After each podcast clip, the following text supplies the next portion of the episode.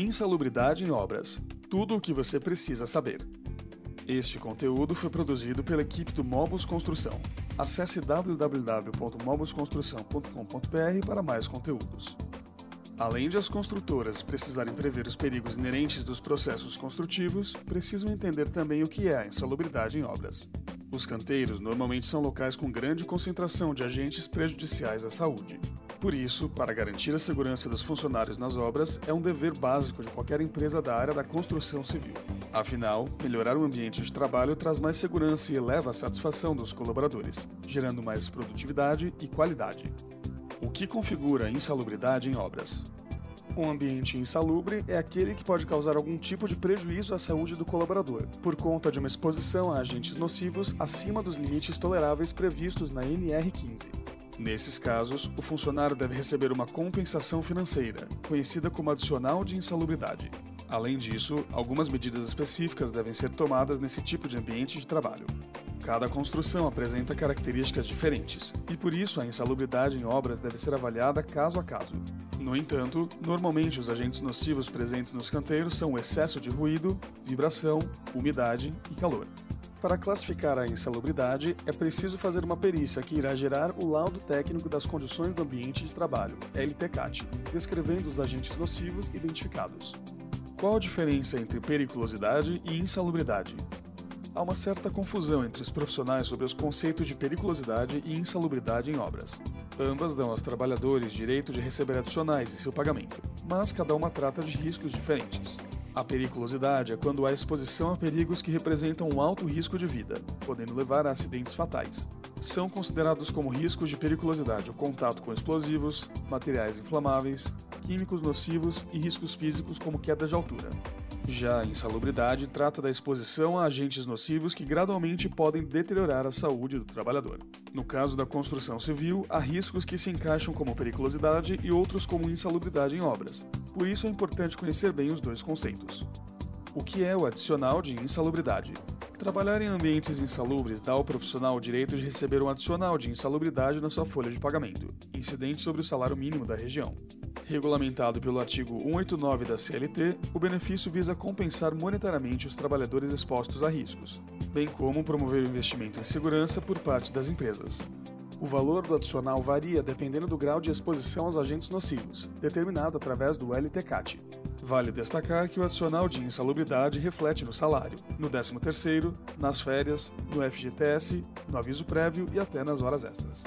Além disso, o adicional é pago de forma proporcional às horas e dias trabalhados.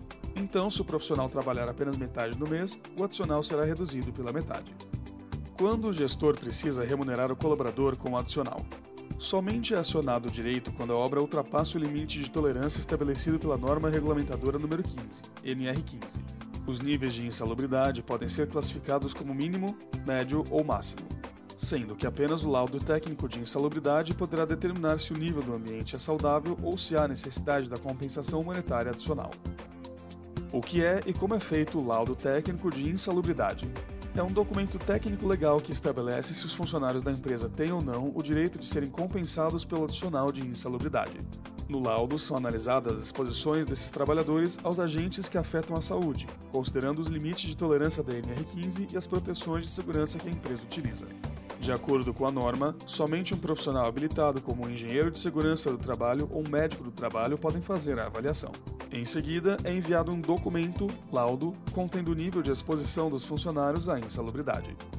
É possível eliminar ou neutralizar os adicionais de insalubridade? Em muitas atividades, consegue-se evitar o adicional de insalubridade. O contato direto com o cimento, por exemplo, não garante o acesso ao benefício.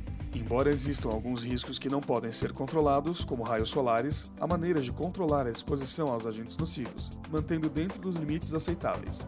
A Consolidação das Leis Trabalhistas, CLT, prevê no artigo 191 a neutralização ou eliminação da insalubridade em obras. Para isso, basta utilizar técnicas de segurança do trabalho eficazes e fiscalizar a equipe para garantir o cumprimento dos procedimentos. A aplicação das exigências da NR18, como o uso de equipamentos de proteção individual, é uma das principais maneiras de reduzir a insalubridade em obras. Como calcular o adicional de insalubridade? De acordo com o artigo 192 da CLT, o cálculo do adicional de insalubridade é sobre o salário mínimo da região da construção. Isto é, não é calculado pela remuneração do funcionário, mas o pagamento mínimo estabelecido por lei. Os acréscimos variam de acordo com o nível de insalubridade do local. A NR15 define as seguintes compensações: 40% do salário mínimo da região para grau máximo, 20% para nível médio e 10% em casos de insalubridade mínima.